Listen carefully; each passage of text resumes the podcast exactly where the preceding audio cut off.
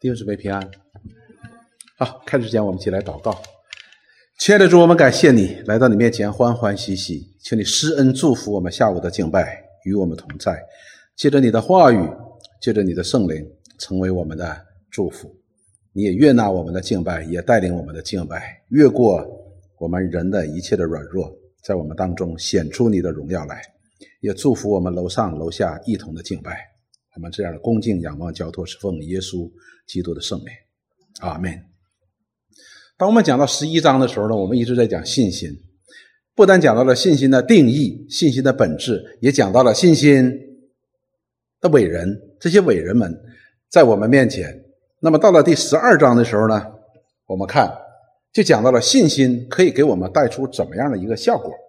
就是信心对我们人有什么样、怎么样的影响，或者说就是相信的人有怎样的表现？那我们今天借着希伯来书的第十二章的第一节到第二节，我们来看信心带来的果效的第一讲，就是使我们这些信神的人，我们可以效法耶稣基督，效法我们的救主耶稣基督，神的儿子。我们一起来看。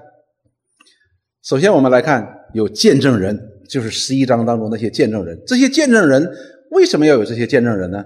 他可以成为我们的激励的。希伯来书第二章的十二章的第一节，这里说：“我们既有这许多的见证人，如同云彩围绕着我们，然后就当放下各样的重担，脱去容易缠累我们的罪，存心忍耐，奔那摆在我们前头的路程。”这里边有一个。连词很重要，是就当啊，所以这里边表达的是说，有这些许多的见证人，像云彩一样围绕着我们，就是自然而然的，很产生一个结果，我们就可以放下重担，脱呃脱去缠累我们的罪，我们可以有忍耐的心，我们可以奔这条路程。那么我们看这里说，我们既有这许多的见证人啊，第十一章当中我们看到了这些信心的伟人。他们是如何与神同行？那么第十一章当中做了这样的结论：这些人他们并没有看见神所应许他们的，但是他们依然至死忠心。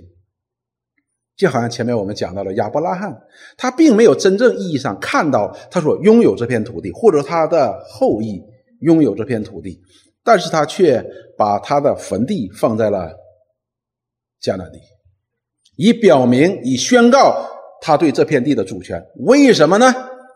即便他在世的时候，他也没有真正意义上拥有过那片土地。但是神如此说，神如此应许，亚伯拉罕就如此相信，所以他就把他的祖坟设在了迦南地，因为那片地是他的。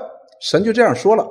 所以呢，这些许多的见证人呢，尽管他们没有看见神所应许给他们的，但是呢，这里边我们也并不意味着说。他们什么都没有得到，他不是什么都没有得到。我们看这些前面列举的这些信心的伟人的生命当中的时候呢，他们是一个经历神大能、经历神的信实、经历神的应许的一个过程啊，所以他们是一直在经历神的拯救和他的大能，以至于他们可以认识这位神，可以相信这位神，可以顺服这位神，倚靠这位神来敬拜这位神。他们可以把它当做自己的神，他们自己的神来敬拜、来顺服、来依靠。那么，在第十一章当中呢，我们看到了这些人有许多呀，甚至于到最后，希伯来书的作者说什么？不能再写了，太多了，再写这就不够用了，时间不够用，这个书也不能写太多了。他们的事迹太多了，所以这里说有许多的见证人，甚至于说如云彩一样围绕着我们。那么我们看，不但这些见证人是许多，是很多，而且是围绕着我们呢。那围绕着我们做什么呢？就是要使我们可以学习他们、效法他们，来看他们信心和信心的结局是什么，使我们可以产生这样的一个激励，来鼓励。所以有一个牧师呢，他讲一句话，我很喜欢的，他说：“当你信心软弱的时候，你去找亚伯拉罕谈一谈。”他的意思就是，你去看亚伯拉罕在创世纪当中的记载。他说：“如果你要觉得你的环境很险恶，或者遇到了这样的环境，你应该去找大卫谈一谈。怎么找大卫去谈呢？你读一读诗篇第一部分，因为那里全是大卫，他在那些艰难、那些困苦、那些仇敌当中围绕的过程当中，他是如何做的？所以神把这些见证人放在我们周围，是对我们的一个祝福，使我们可以在信心软弱的时候呢，或者在困境当中的时候呢，我们来去看一看这些信心的伟人。他们的信心如何？那么神又是如何的信实？那么他们的信心的结局又是什么？使我们可以能够有力量，使我们可以更加的真实的和这些信心的伟人们一同的来经历神的信实和神的能力、神的伟大。我们看在创世纪当中，哈，我们看以撒，以撒的生平呢，实际上是很短的。就是亚伯拉罕的儿子以撒，他的生平是很短的，但是我们却看到了一个非常非常顺服的以撒。我们同时也看到了一个非常非常蒙福的以撒。以撒的最大的特点就是特别顺服，所以以撒呢是圣经当中记载的唯一的一个只只娶了一个太太的一个一个一个人的，而且他很幸福。但是你会却会发现，亚伯拉当以撒。独立生活的时候，他在别是巴寄居的时候，他当时的那些非利士人呢，就不断的在欺负他。你看他与非利士人之间的这样的交往的过程当中，非利士人不断的欺负他的时候，你会发现他在效法他的父亲。最后怎么样？蒙福了。非利士人的王亚比米勒带着军长要和他签订和平条约啊！不但你不能欺负我哟，你的后代不能欺负我的后代哟。为什么呢？因为在以撒的顺服当中，使这些非利士人看到了以撒是有神与他同在的，大大祝福他的。那么以撒在给雅各娶亲的这件事情上，他也在效法他的父亲亚伯拉罕。亚伯拉罕如何给他娶亲，那么他就给以雅各如何的娶亲。当然了，他也在以扫的事情上面是失败的。没有人完全。那么我们看雅各呢，也是如此的，他们都在效法。我们看约书亚呢，也在效法摩西；雅各也在效法亚伯拉罕，也在效法以撒。所以，当雅各从巴旦亚兰回来的时候，他不单经历了在事件那个地方经历一场劫难，那时候神就提醒他说：“你要去哪里？你要去别是巴。”因为亚伯拉啊，因为耶和华神和雅各在伯特利那个地方和他立约，然后当他离开伯特利的时候，承认耶和华是他神的时候，他去哪里？去他父亲以撒所为耶和华立的那座坛，在那里来敬拜这位神。他不但承认你是我父的神，是我主亚伯拉罕的神，也是我父的神，也是我的神。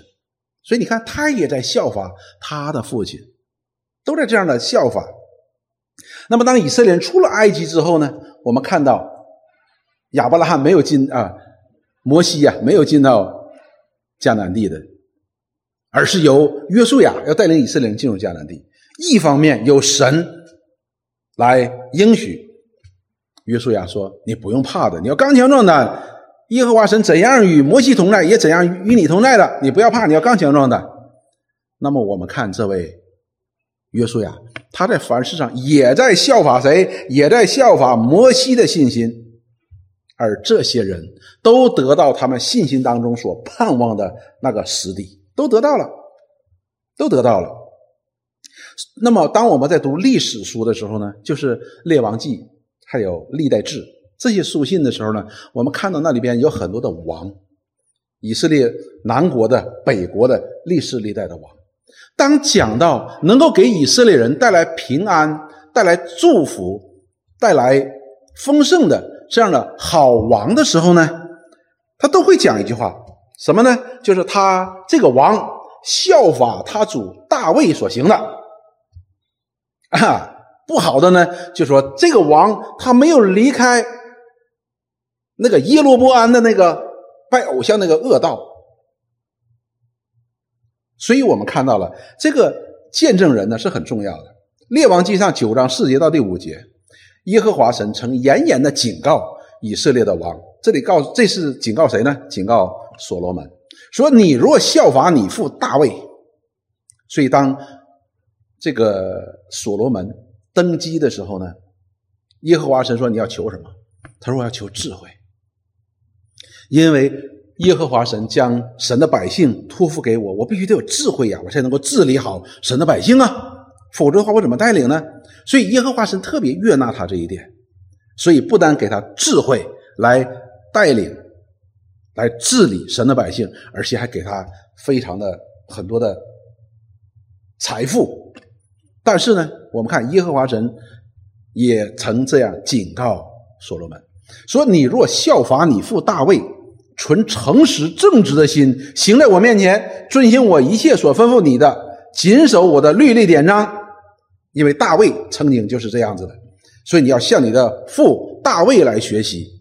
如果你要向你的父大卫学习，效法他在神面前这样的信和顺服和遵行的话，第五节，耶和华神说：“我就必坚固你的国位，在以色列中直到永远，正如我应许你父大卫所说的，你的子孙必不断坐在以色列的国位。”所以，我们从圣经当中，我们会看到很多的这些信心的伟人，他们时刻都在鼓励着我们，他们时刻都在鼓励着我们，他们时刻都在向我们说话，好像圣经所说的亚伯的血，一直到今天，他还在对我们说话的，给我们很多的提醒，给我们很多的帮助，也给我们很多的激励。所以，神不但在这历史当中将这些信心的伟人呢。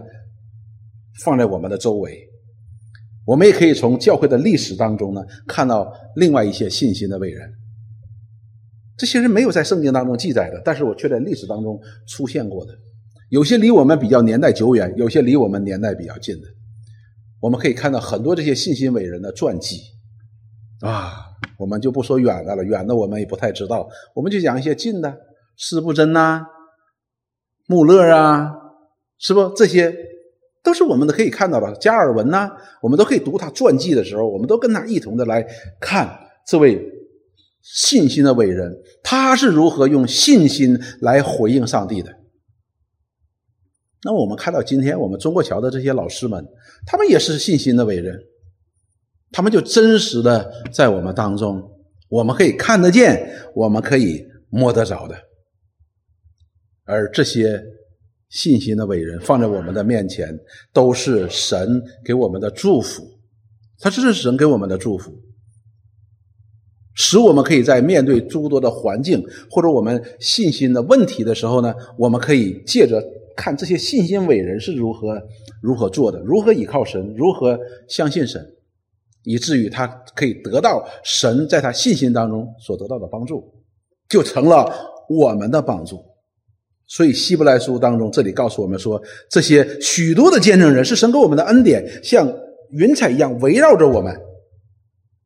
他会激励我们，鼓励我们走这条信心之路。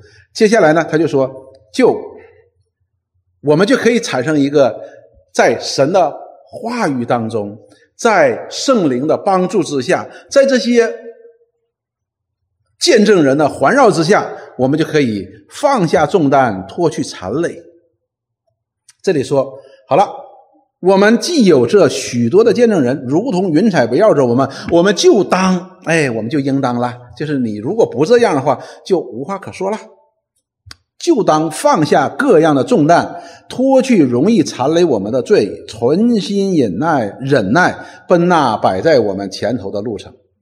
所以，就当这个词是一个好像一个自然而然的一个结果，一个必然的结果。那么我们就可以放下，可以脱去。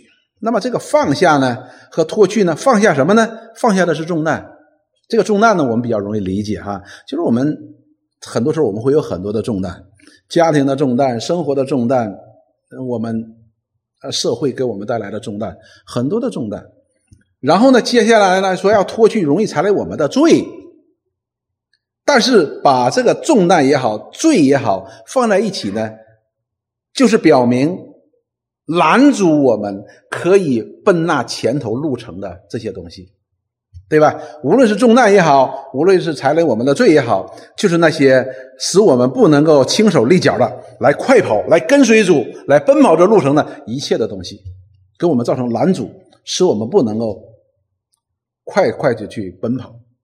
那么，借着这些见证人的激励呢，我们就可以放下，可以放下。放下的意思不是没有，而是放下。放下不是没有，而那些残累我们的罪呢？也有容易残累我们的，也有不容易残累我们的。当然了，对每个人是不一样的，就好像重担一样，每个人的重担是不一样的。有一个有些弟兄姊妹的重担呢，对另外一个弟兄姊妹的，他可能就不是重担。那么这个一个罪呢，对一个弟兄呢是容易残累的，对另外一个弟兄呢，可能就是不容易残累的。所以我们都有不同的这样的重担，有不同的这样的残容易残累我们的罪。实际上有很多容易残累我们的罪呢，是我们生活当中就是随时可触及的。你比如杀人这件事情，我们很 我们绝大部分人是没有触及到的，对吧？但是嫉妒确实常常容易残累我们，纷争会常常容易触及我们。当我们看一个人的时候，我们里边就飞速的旋转。按照我们的方式，就建立了许多的模式，建立许多的模型，往上一扣，哎呀，就有不满意的地方了。于是嫉妒也好，纷争也好，甚至有憎恨的、愤恨都会出来的。所以这些是容易残累我们的，因为这是我们本性当中需要我们把它除掉的，而我们每天都要去面对的。所以呢，我们看到了。这里边说，我们有神的帮助，真理的光照，然后又有这些见证人的激励，我们就很容易放下，也很容易去脱去。但是这里边还有进一层的关系，这里边还有进一层的关系，因为这里边的放下也好，脱去也好，它用的是一个完成时，是一个完成时，也就是说，已经放下，已经脱去，什么意思呢？所以这里就靠告诉我们说，我们今天能放下，或者我们能脱去，已经在耶稣基督里边，在这位救主的里边已经放下，已经脱去了。我们看一节经文，《马太福音》十一章二十八节到第二十九节，主耶稣这样说：“凡劳苦担重担的，可以到我这里来，我就使你得你们得安息。”看到了？但是呢，我们能够。放下这个重担，或者把这个重担交给主得安息，我们必须来到他面前，来到他面前，这个才是重要的。所以，我们来到他面前，主已经把我们的一切担子，他都替我们担了。接下来他说：“我心里柔和谦卑，你们当负我的恶，学我的样式，这样你们的心里就必得安息。学他的样式，就必得安息。这些重担就会什么？就会脱去的，这些重担就会放下的。”啊，所以这个重担呢是已经放下了，已经放下了，但是必须是在基督里放下的。那么接下来我们再看马太福音九章的第一节到第六节，这里边讲到一个主耶稣所做的一件事，而重点呢在于这里边主耶稣讲的一句话。马太福音九章第一节这里说，耶稣上了船渡过海，到自己的城里，来到自己的城里，有人。有人用褥子抬着一个摊子到耶稣跟前来，耶稣见他们的信心，就对摊子说：“小智，放心吧，你的罪赦了。”所以主耶稣来到他家乡的时候呢，就有几个人抬了一个摊子到他面前。当然，这些摊子是希望耶稣能够医治这个摊子，使他起来能够行走，所以他们才把他抬到了耶稣的面前。他们是凭着这样的信心，因为他们曾经听过耶稣叫。摊子起来行走这些事情啊，他是有能力的，他是神的儿子，他是基督。那么耶稣面对在他面前这些摊子，他看他是有信心的，因为他已经来到他面前了，表明他是相信的。那不相信就不来了嘛，就好像我们看医生一样，你去看一个医生的时候，你一定相信他是个医生，一定能够有足够的知识可以解决你的病，这样的能力的。所以这些人呢，能够把他抬到。很很远的地方把他抬到耶稣面前，表明他不是有信心的。所以主耶稣就说：“小子，你放心吧。”就指着那人说：“你放心吧。”什么意思呢？说你的罪赦了。哎，他要来治病，但是主耶稣说：“你的罪赦了。好了，有几个文士心里说，这个人说了健忘的话，所以那里当时那些犹太人当中的师傅叫文士，这些人都是通晓摩西律法的，从小旧约圣经的，他马上就知道了，说，哎，这句话不应该你说呀。因为是唯有上帝可以赦免人的罪，也就是说，你说这句话的时候啊，那你就是上帝了。所以他称他为说健忘的话。哎呀，这个是胆大妄为，怎么讲这话呢？但是这些人呢，并没有说，因为他们希望看到这些人到底有没有起来走。然后呢，耶稣知道他们的心意，那他们心里边想，耶稣是知道的，就说，就对他们说。你们为什么心里怀着恶念呢？主耶稣把这种怀疑当做一个恶念，因为什么？因为耶稣他本身就是神的儿子，他就是基督。但是呢，他却这些人却说你是健忘的话，就说你把你自己摆在神的位置上，你说老几呀？是这个意思。所以主耶稣称他为这是恶念，然后就和他们说话，他说：或说你们的罪赦了，或说你起来行走，哪一样容易呢？对于人来说，两样都不容易。赦罪只有上帝能做的。你叫一个瘫子行走，这事儿，这事儿，这事儿也是势比登天呐。谁能叫一个瘫子说你起来行走呢？没有人。但是主耶稣说：“好了，那么呢，你们更喜欢听的是你起来行走，你们就觉得啊，他要行神迹。”但是说你的罪赦了啊，健忘的话，你你把自己比作神，所以主耶稣就说这两样事哪样容易呢？两样都不容易。但是主耶稣为什么要说你的罪赦了，而不说你起来行走呢？主耶稣就回答了这个问题。为什么他要说你的罪赦了，而不说你起来行走呢？第六节说。要叫你们知道，人子在地上有赦罪的权柄，就对摊子说：“起来，拿着你的褥子回家去吧。”哎，这时候他说了：“拿褥起来，快走吧。”那个人什么站起来，哎，拍他拍他，他走了。但是主耶稣为什么开始不说“你拿起来，拿起你的褥子回家去吧”？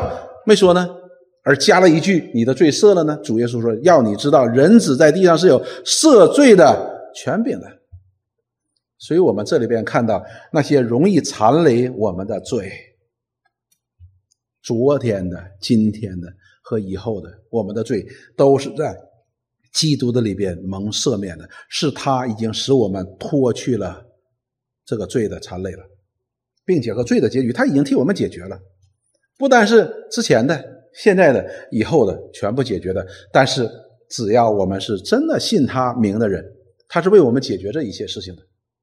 所以我们看到这节经文里边呢，是有一个更深层次的一个更深深层次的一个意思在里边是什么呢？就是我们在基督的里边，神已经解决了我们最终极的问题，就是这罪的问题，也解决了我们因着私欲所带来的这些重担。但是呢，我们很多的时候呢，我们不信，我们不愿意来到主的面前。我们就放任我们里边的私欲，放任我们里边的罪，以至于什么产生了这些重担，产生了残累。我们仔细去想一想，是不是呢？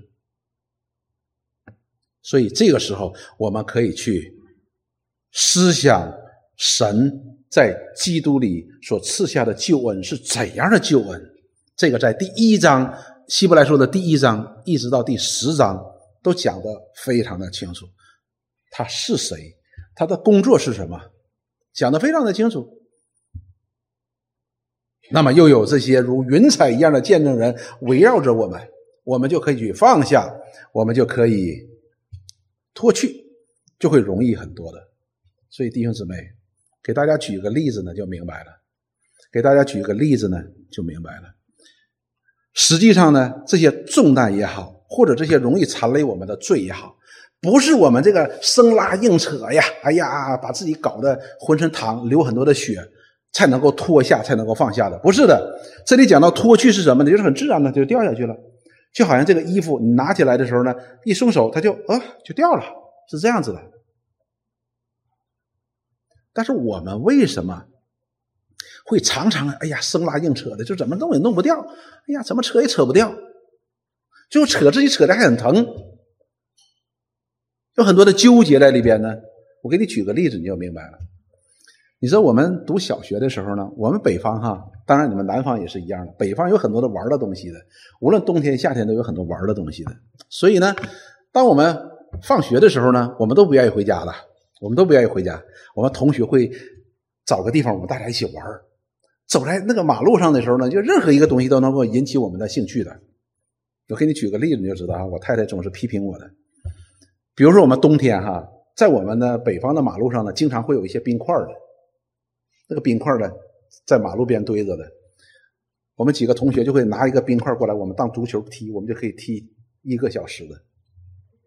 所以我们都不愿意回家，好不容易同学凑到一起，我们大家可以在那里玩啊，任何一种东西都能够，我们都可以玩的。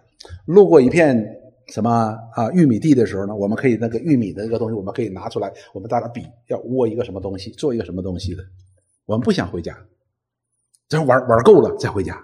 所以我们常常因为这个事呢，回家了被父母要责备的，甚至是挨打了。你说你又跑哪里去了？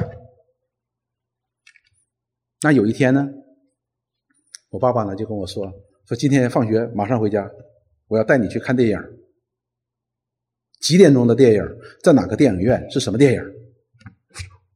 你说我们那个时候看电影算是个奢侈品的，一年也看不了几个电影了。哇，有电影看！哇！就在我熟悉的那个电影院，我经常在那里路过，我都没有进去过的。哎呀，还是那个电影，还几点钟的？哎呀，太好了！我爸说：“但是你你放学赶紧回来啊，不要再不要到处乱玩。”但是那一天呢，你知道，我回家呢，我一点都没有贪玩的。我放学了，我的同学在那里玩的开心的不得了，我急急忙忙就回家了。我不喜欢和这些同学玩吗？我喜欢啊。当然喜欢，我常常偷偷摸摸这样去做的。但是呢，今天不行。今天我想都不想，他们玩那些东西对我一点吸引力都没有。我赶紧回家，因为我知道几点钟，哪个电影院我要看什么电影，那个更吸引我。所以无论我的同学怎么叫我，来来来，一起玩，我都不会理他的。不行，我要去看电影。走在路上，无论看到什么吸引我的东西，我都不会去被吸引的，因为我知道我要做什么，有更吸引我的东西。平时那些同学叫我说来来来玩我绝对不会有那个忍耐之心的，我忍不住的，一定要跟他玩的，即便回家被我爸打一顿，我都要去玩了。但是那一天，我就我不需要忍耐，我很自然的，拜拜，我要去看电影。看到了吧？如果我们真的认识这位神和他所差来的耶稣基督，并在耶稣基督里所赐给我们的救恩，如果我们看见神在这些信心的伟人的生命当中所做成这荣耀的工作，这些罪、这些重担，对于我们来说，那吸引力就会小很多的。我不是说一点没有。所以这里告诉我们说，我们要存心忍耐，我们需要去忍耐的。但是至少不会，我们觉得说，好像好像我们很喜爱的东西那样来来来留恋它，不会的。我们需不需要神的恩典？需要。需不需要圣灵加给我们力量？需要。需不需要真理的这样的一个光照？需要。需不需要这些见证人能够加给我激励我们？需要。但是我们是可以的，我们是可以的。所以我们看到，当这个信心带来的一个果效，这就是信心带来的一个果效。我们可以去放下这些重担，我们可以脱去这些容易缠累我们的罪，我们可以欢然奔跑前头的路程，因为我们知道这条路的尽头叫永生，因为我们知道这条路上有我们的主耶稣基督来陪伴我们，因为我们知道这是一条义路。当我们再看那些那些容易缠累我们罪，就是路边那些花花草草吸引我们眼目的那些我们的重担，哎，我们就非常容易的就把它就会放下了，因为这一切重担也好，缠累我们的罪也好，它是拦阻我们朝向那永恒荣耀目标的东西。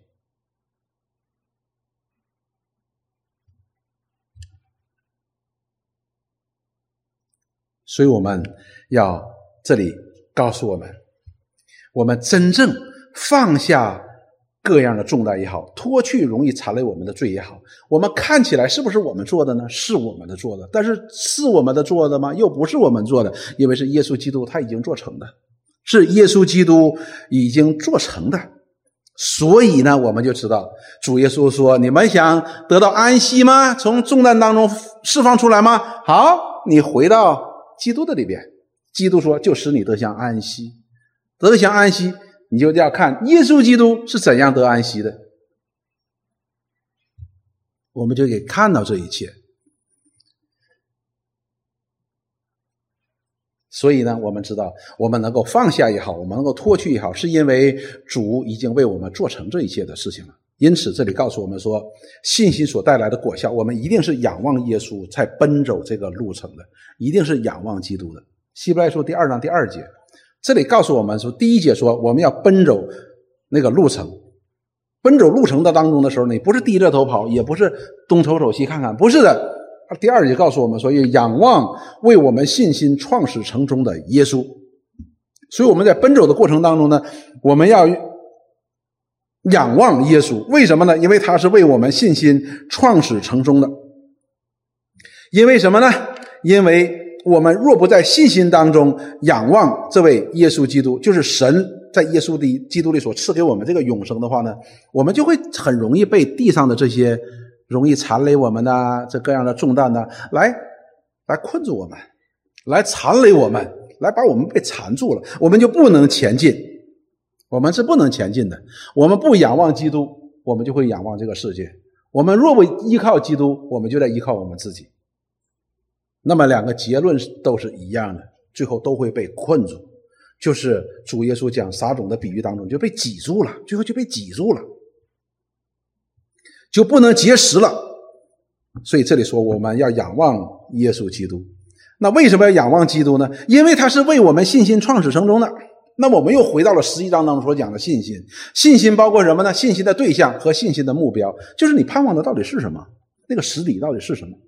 这是很重要的。那么主耶稣是什么呢？主耶稣不单是赐给我们信心的，他也是能够成就我们信心目标的那一位。所以这里说是为我们信心创始成终的。他不单是在我们面前，好像先知一样，好像先知一样。把神的旨意启示在我们面前，同时他也像大祭司一样，大祭司一样，他是借着自己的死来成就了神与人之间的和睦。那么更是借着复活，他也显明了他是神百姓，就是那些信他名的人呢，他的拯救者。这些人是属于天国的，而他就是天国的君王。所以。这里告诉我们说，我们为什么要仰望他呢？因为他是我们信心创始成终的耶稣。我们不能说从神那里得到一个信心，然后靠我们自己去成全，这是加拉太人做的，而是我们要一直的来仰望、来相信、来依靠。什么叫仰望呢？仰望就是你一直在盯着他，朝着那个方向不改变的，也是你都不会到处乱看的，来跟随他，相信他。为什么呢？因为我们是从他那里得到了这个天国的福音，并且我们也知道是他做成的，而且最后也是他成就赐给我们的。那我们不仰望他，仰望谁呢？我们难道可以依靠自己吗？所以我们就看到了为什么在新约圣经当中，无论是主耶稣也好，无论是使徒们也好，他特别特别反对的是什么呢？就是律法主义。律法主义就是靠自己嘛。就是靠自己，但是这里的确告诉我们说，希伯来书说他是为我们信心创始成终的。无论信心的开始，或者是信心的目标，都是他从从开始到结束，都是由他自己亲自完成的。我们需要做的是什么？我们就需要去相信，用信心来调和。当我们与信心调和的时候呢，那你看那些古圣先贤、那些信心伟人们身上的品格的，就在我们身上发生了。神住在他们身上的工作，也做在我们身上了。也坐在我们身上了。好，那我们接下来来看，这里说，我们要仰望为我们信心创始成终的耶稣。接下来就讲到了，那耶稣是怎么样子的呢？说他因那摆在前面的喜乐，就轻看了羞辱，忍受了十字架的苦难，便坐在神宝座的右边。坐在神宝座右边。那么这里让我们看到一件事情：耶稣道成肉身，是基督道成肉身。给他起名叫耶稣，因着他要将他的百姓从罪恶当中拯救出来。那么，耶稣当他在这个世界上，他是怎样的一个生活的光景呢？这里说，他因那摆在前面的喜乐，就轻看羞辱。那他忍受了十架的苦难，便坐在神的宝座的右边。那摆在他前面的喜乐是什么呢？如果我们不明白摆在耶稣面前的喜乐，那么我们就无法去效法他，没办法去效法他。我们必须有他那样的喜乐，我们才能够放下这样的残累啊，放下这样的重担，脱下这些残累，不容易的都可以脱的脱掉了。他的喜乐是什么呢？那么我们看主耶稣在十字架上，他将死的时候，他所说的最后一句话是什么？成了，这就是他终极的喜乐。他的喜乐是什么？就是神的旨意，父神的旨意能够成就，这就是他的旨意，这就是他的喜乐。所以因着他来到这个世界，他说他来到这个世界是什么呢？就是要完成父的旨意。当天使报佳音给那些旷野当中的牧羊人怎么说？在天上荣耀归于那至高的神，在地上平安归于他说喜悦的人。看，当他讲到成了的时候，神的旨意成就了，神的荣耀彰显了，神得到了荣耀了。所以，因着他在这个世界上的目的，来到这个目的，他自己也常常说，他不自己做什么，他也不自己随便说什么，他是从父那里领受了旨意，然后讲出来，然后行出来，是这样的旨意了。所以，因此呢，他就是轻看了羞辱，所以在世界上这些羞辱也好，甚至于是十字架的苦难，他都能够忍受的，他都能够忍受。因此，神就把他升作什么至高，坐在父宝座的右边。所以这里就让我们看到一件事情是什么呢？仰望耶稣，我们也要效法耶稣的榜样。他是怎样做的？他是怎样做的？那么在约翰福音十四章的第六节，讲到了我们了啊。这里就说了，耶稣说：“我就是道路、真理、生命。若不借着我，没人能到。”父那里去的，我们看到主耶稣，他不单做成了这样的救恩，开通了这一样一条罪人可以回到上帝面前的路，而且他也为我们做了这样的榜样。他是唯一的道路，他也是唯一的榜样。那么我们看菲利比书的时候呢，这里边我们看到就更加的明显。菲利比书第二章的第五节到第十一节。说：“你们当以基督耶稣的心为心啊，跟前面讲的是一样。基督是怎样做的？那么我们应该如何做？我们应该有基督的心。”第六节说：“他本有神的形象，不以自己与神同等为强夺的，讲到他的降卑哈降卑，反倒虚己，取了奴仆的形象，成为人的样式。既有人的样式，就自己卑微，存心顺服，以至于死，且死在十字架上。所以我们看到他的降卑，这是神的旨意。”我们星期四的时候查马太福音的时候，我们看到了是耶和华神定义将他压伤，以他为赎罪祭来救赎神的百姓。但是我们看到基督是怎样做的，耶稣是怎样做的，他就自己谦卑，不以自己与同神同等为强夺的，他放下了他自己一切的尊贵、一切的荣耀，他就进入到这黑暗的世界当中，与我们来认同。与我们来认同，与你与我来认同，因为他也是在玛利亚的怀孕十个月而生下来的，只是他和我们的成孕是不一样的，他是童贞女玛利亚所生的，所以我们看到他是带着父的旨意，带着父的使命来到这个世界。父的旨意就是要他谦卑，与我们认同，但是却要他远离一切的罪恶，能成为一个完全人。但是最终还是要被钉死在十字架上，所以我们看到了，这是主耶稣自己他的甘心的一个顺服，这是信心的一个表示的。第九节，所以当他降到自卑的最卑微的时候呢，死在十字架上呢，以最羞辱的方式死在十字架上的时候呢，神就将他升为至高，又赐他那超乎万名之上的名。他复活，他就坐在父神的右边，神就把他的名升为至高，超乎万名之上的名。第十节说，叫一切在天上的、地上的和地底下的，因耶稣的名无不屈膝。无不口称耶稣基督为主，使荣耀归于父神。所以，这是基督为我们所设立的榜样，也是凡在基督里的人，凡有亚伯拉罕一样信心的人，都要做的。不是我故意要怎么样做，而是当你有这样的信心的时候，就带来一个结果，你会效法神儿子的模样。他是在这个世界当中怎么样？如何的的心里柔和谦卑？他顺服父的旨意，他面对一切的苦难，面对一切的羞辱，甚至十字架的苦难，最后在父的里边，神将他升为至高。这也是我们每个基督徒应该做的，这也是这些。前面那些数不清楚的这些信心伟人，这些如云彩一样环绕着我们的见证人，他们生命当中所彰显出来的，使我们可以看见的，对于我们来说是真实的，我们是看见的。主耶稣对他的门徒说：“你们就是我们，你们就是这些事儿的见证。”所以，这是神的旨意，就是要在我们这些蒙恩得救的罪人身上，可以显出神儿子的荣耀来，显出他的救恩的荣耀来，显出他救赎大功的能力来。因为要使人在我们的身上可以看到这位耶稣基督、这位救主的能力和他的荣耀和他的救恩。以佛所述说，要让他荣耀的恩典得到称赞。在谁的身上？在你的身上，在我的身上，在教会当中，人可以看见我们身上散发出基督那馨香之气，看到我们生命当中那有神儿子的荣美，这都是信心带来的果效。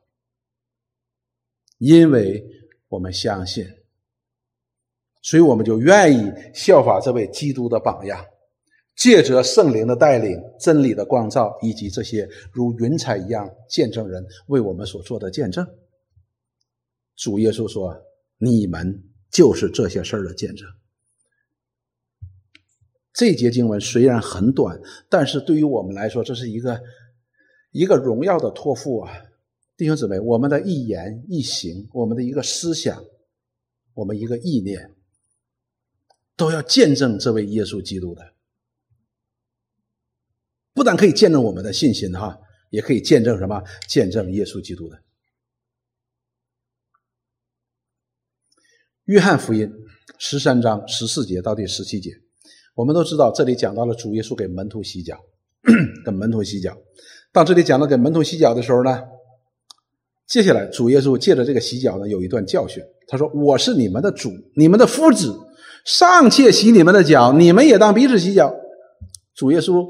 说彼得说：“哎呀，你是老师，我们给你洗脚哈，你不能给我们洗脚啊，这多不好意思啊。”主耶稣说：“你要不给不要我洗脚的话，你和我就没有关系了。”啊，彼得说：“那你就都给我洗一洗吧。”那么主耶稣马上接下来就说：“我是你们的主，你们的夫子尚且洗你们的脚，你们也当彼此洗脚。”接下来说：“我给你们做了榜样，榜样是干什么呢？”榜样就是给人效法的嘛，给跟随他的人效法他，学习他，照着他的去做。所以主耶稣说，他不但要给我们做榜样，而且叫你们照着我向你们所做的去做。你不是乱来的哈，而是照着耶稣基督怎么样做，对我们做，我们也要怎样彼此的做。他说：“我实实在在的告诉你们，仆人不能大于主人，差人也不能大于他差他的人。你们既知道这事儿，若去行，就有福了。”所以我们看到了。主耶稣给凡信他的人做了一个榜样，一个真理的榜样，一个服侍的榜样，一个信心的榜样，一个顺服的榜样。所以，凡称自己有信心、相信这位神的人，就会带来一个自然而然的一个结果，会效法去认识神的儿子，去效法神的儿子，因为我们都是在基督里成为神儿女的人。使徒行传第二十章的三十一节到三十五节，这里边呢是保罗的一段讲话，一段讲道。保罗呢，对于以弗所教会的建立呢，倾注了很多的心血，在那里待了几年的时间，在建立这间教会。所以那个教会里边的征战呢是比较大的，征战是比较大的。所以呢，保罗呢把提摩太呢放在那个以弗所教会。那么《使徒行传》第二十章的第三十一节到第三十五节呢，这里边是我们讲到了保罗要进到了一个非常的关键的时期，就是他要回到耶路撒冷去过五旬节。而当他回到耶路撒冷的时候呢，就被抓起来了，就被抓起来了。所以保罗呢，知道这趟行程呢是非常的凶险的，而圣灵也指证在告诉他，圣灵也告诉他在耶路撒冷会有捆锁，会有严很严重的这样的一个逼迫的。甚至于好多人说：“哎，你不要去，不要去。”保罗说：“不是，这是神的旨意，我是一定要，这是我要走完的路程。”他说：“我必须要去走的。”但是他心里又非常的挂念。以佛所教会，但是如果他在以佛所教会呢要停留的话呢，哎，时间就来不及了，因为他要这样直接走过来，要想以佛所还得往上走，所以他这样就会耽误很多的时间，不能够在五旬节之前赶到耶路撒冷。所以呢，他走到了一个地方呢，叫米利都，就是这个地方，就接近最接近以佛所这个地方，他就把以佛所教会的众长老呢叫到了米利都，就和他们讲了一番非常推心置腹的话。我们这里看三十一节，保罗呢就提醒他们说：“他说，当保罗离开之后，那么这个教会里边会兴起很多的豺狼啊，豺狼肯定是不好的，就是那些抵挡真道的人会起来的。”然后呢，保罗就告诉他们说：“三十一节说，所以你们当警醒，所以你们得警醒啊，因为在教会的内部，竟然能够起来这些豺狼啊。”纪念我三年之久，昼夜不住的流泪，劝诫你们个人，就是保罗在那里曾经服侍咱们三年，服侍他们三年的过程当中，他说：“保罗说，你们应当纪念，你要想着我是怎么服侍你们的。”他说：“昼夜不住的流泪，劝诫你们个人，说凡对你们有益的事情，我都会告诉你们的。你们喜欢听，我要告诉你；不喜欢听，我也要告诉你，因为这是神的旨意。”那么接下来三十二节说：“他说，如今我把你们交托神和他恩惠的道，这道能够建立你们，叫你们和一切成圣的人同得基业。因为保罗要离开了，所以保罗说：我现在唯一能做的就是把你们交给神和神道，神的道，因为只有这神的道才能够真正的建立你们。就是说，虽然与。”保罗会有分别，但是神的道却在你们中间。神也借着他的道在你们当中，可以建立你们，使你们可以成圣，可以同得基业，得到益处。珊珊姐说：“我未曾贪图一个人的金银衣服，我这两只手常供给我和我的同人的需要，这是你们自己知道的。”所以保罗在这里讲到说，在他们当中是如何做这样的榜样和见证的。他是如何做这样的榜样和见证？他说：“我没我在你们当中。”没有贪你们任何一样的东西的。以弗所教会是一个非常富裕的教会，但是保罗说：“他说我是用两只手供给我和我的同仁。”所以保罗是支帐篷的，帐篷啊，他是支帐篷，然后卖了之后来供应，来供应他这个这个叫什么？这个 team 啊，他和他的同工的需要的。所以他说：“我在你们当中没有贪你们什么的。”然后呢？三十五节说：“他说我凡事给你们做榜样，叫你们知道，应当这样劳苦扶助软弱的人，又当纪念主耶稣的话，施比受更为有福。”这里边的重点是保罗在以弗所教会的三年的服侍当中，一直在为他们做爱主爱人的榜样。主耶稣给我们做了榜样，保罗也效法耶稣基督为我们做了榜样。我们再看提摩太前书。提摩太前书，那么他就把提摩太呢留在了以弗所教会，所以提摩太呢也一直在以弗所教会服侍，一直到他殉道，他是在以弗所教会殉道的。那么以弗所教会呢，我们知道那是个非常难办的一个教会的，他们有丰富的知识，他们有丰富的知识，他们可以跟保罗辩论两年，所以他们都是在知识上很丰富的一个教会的。但是提摩太呢？提摩太是个年轻人，所以当保罗把提摩太按借着按手设为那个教会的长老的时候呢，你知道那是很不容易的。以弗所教会那里边资格一个比一个老，知识一个比一个丰富。啊，一个提摩太年轻人来了，所以年轻提摩太在在那里边就很不容易的，很不容易牧养那间教会的。那么保罗呢这样提醒他，保罗说：“不可叫人小看你年轻，啊，不可让人见小看你是年轻的。那么怎么不可能小看你年轻呢？啊，你讲话声音大一点，啊，你批评他们责备严厉一点。保罗不是这样讲，保罗怎么说呢？怎么样才能够不让人小看你年轻呢？”总要在言语、行为、爱心、信心、清洁上都做信徒的榜样。你最年轻，但是你要做榜样。所以保罗不但效法主在做榜样，他也告诉提摩太，你也要效法基督来做榜样，在信心、爱心、言语、行为、清洁上都要做信徒的榜样。你要以宣读、劝勉、教导为念，只等到我来。你不可轻忽所得的恩赐，就是从前借着预言在众长老按手的时候赐给你的。这里告诉提摩太说，你不可以自己任意妄为，你必须按照你的恩赐，按照神的托付来照管神的群羊。你不可以自己想做什么就做什么，你不可以偏离了神所托付给你的教导、劝勉、宣读，你不可以的。接下来说这些事儿，你要殷勤去做，并要在此专心，使众人看出你的长进来。什么事儿看出他的长进来？在认识神和服侍神的上边的长进，那么众人才能够不小看你年轻。所以我们今天很多的时候。我们被人家小看的，为什么？我们说自己是基督徒，连福音都讲不清楚，所以那些不信的人小看我们，正常不正常？正常，不是他的问题，是我们的问题哦。我们今天很多的时候，基督徒被藐视，并不是因为主的缘故，而是因为我们身上实在是没有什么见证，不但没有什么见证，而且有不好的见证，那人家藐视我们。小看我们，这不很正常的一件事情吗？就是在我们的身上没有我们主的榜样可以被人看到，而真正的在基督里重生得救的、蒙了这救恩的人，他的身上都会显出一个品格，就是要效法他的主，因为这是神。罗马书告诉我们，这是神在基督里呼召我们的目的所在，要将我们磨成他儿子的形象。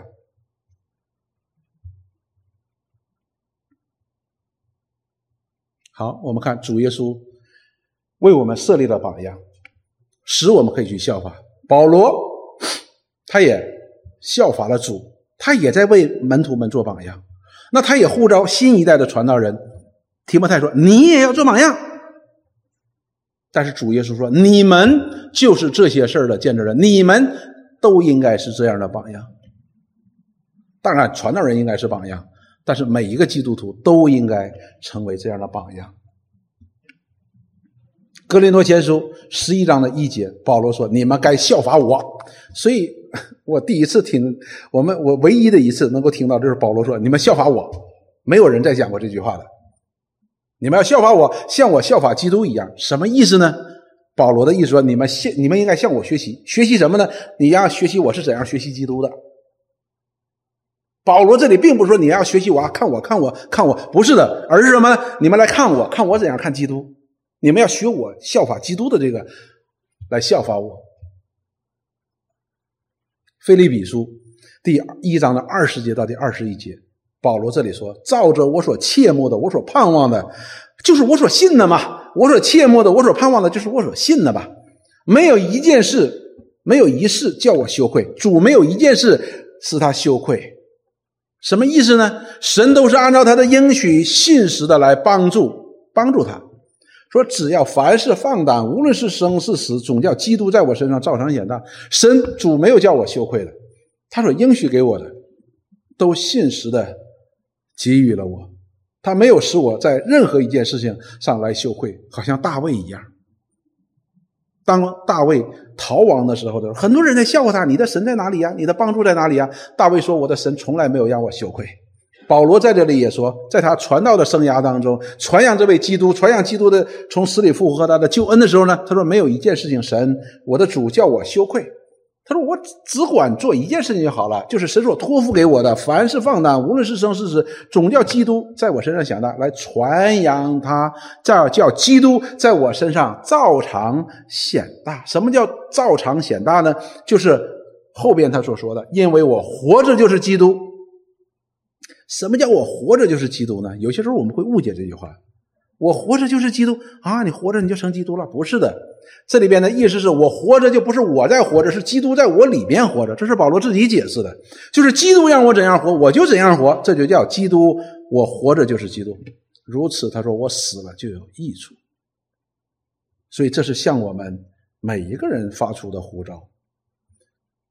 如果我们称我们自己是信徒。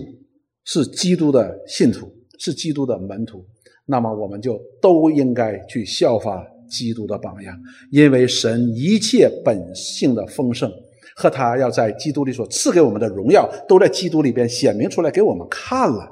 他不但在吸引我们，他也在在引导我们朝着那个方向去走。所以，一个基督徒的生命，他是一直是上升的，他一直是上升的，不管他经历多少的坎坷，多少的苦难，他依然是上升的。他会越来越像他的主，因为这是神在基督里向我们所发出的旨意。所以，当我们苦苦挣扎在残累我们的罪的当中，或者说在那些重担当中的时候，我们最需要做的一件事情，也是我们最难做的一件事情是什么？就是仰望基督。就好像当年在旷野当中那些犯了罪的百姓，神使火进入他们当中，把他们烧伤的时候，摩西就为以色列百姓求情。耶和华神吩咐摩西说：“你造一只铜蛇，把铜蛇举起来，让所有受伤的人看那只铜蛇，就必得医治，就必得存活。”所以摩西就造了一只铜蛇，当铜蛇举起来的时候，凡看那个铜蛇的人，他的身上的被火烧的地方就痊愈了，就好了。但是你要知道一件事情，当我们身上被烧的很痛苦的时候，你是很难去看那个铜蛇的。看铜蛇有用吗？我们想的是如何能够使我们的伤痛能够减低一些。我们更多是看我们现在所纠结的这些重担，所纠结的这残累的罪呀。我们很难抬头去看铜蛇的，但是这恰恰是我们最需要做的。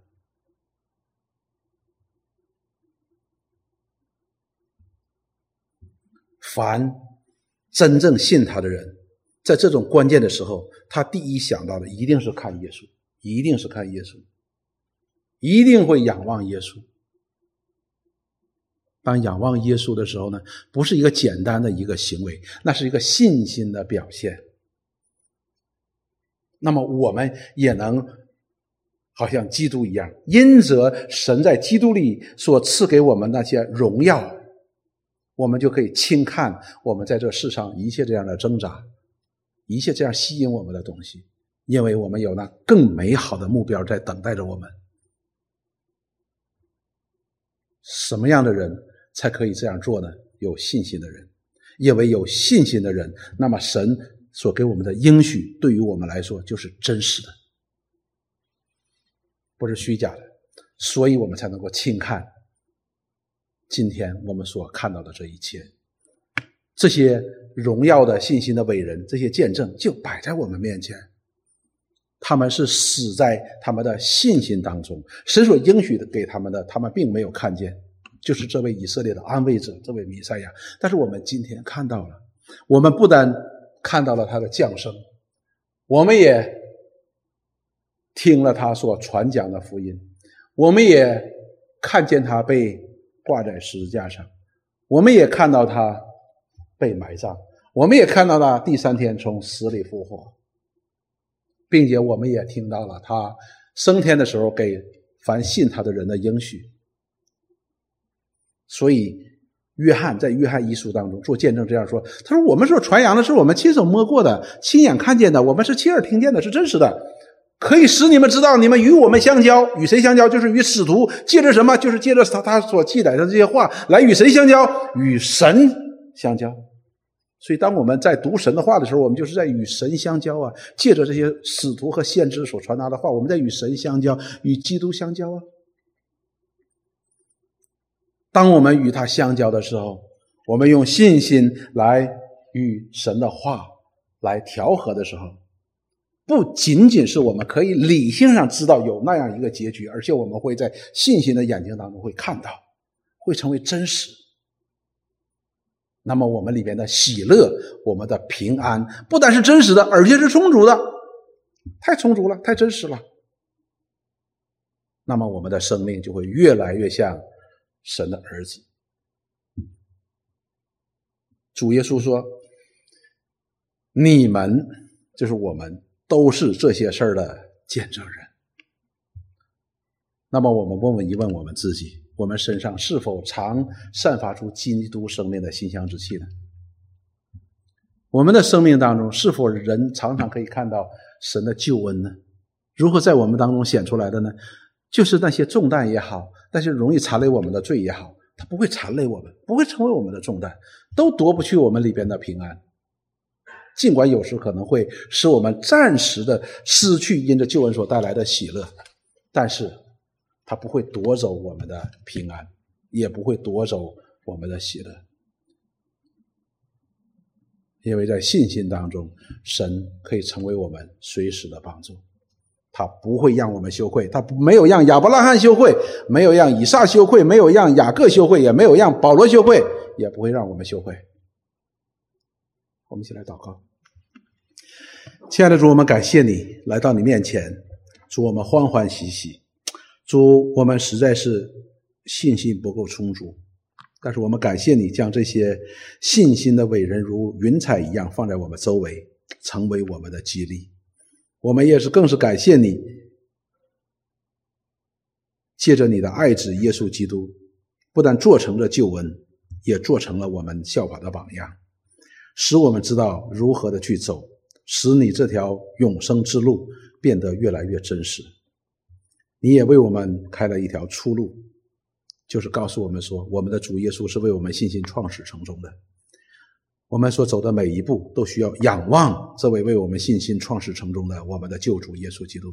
愿你帮助我们，让我们时常回到各个他，回到十字架的面前，让我们思想我们的救主耶稣基督为我们的罪付上了怎样的代价。使你的救恩在我们的生命当中可以更加的真实，也是你爱子的荣耀在我们身上常常可以显出来。我们感谢赞美你，祷告奉耶稣基督圣名，阿门。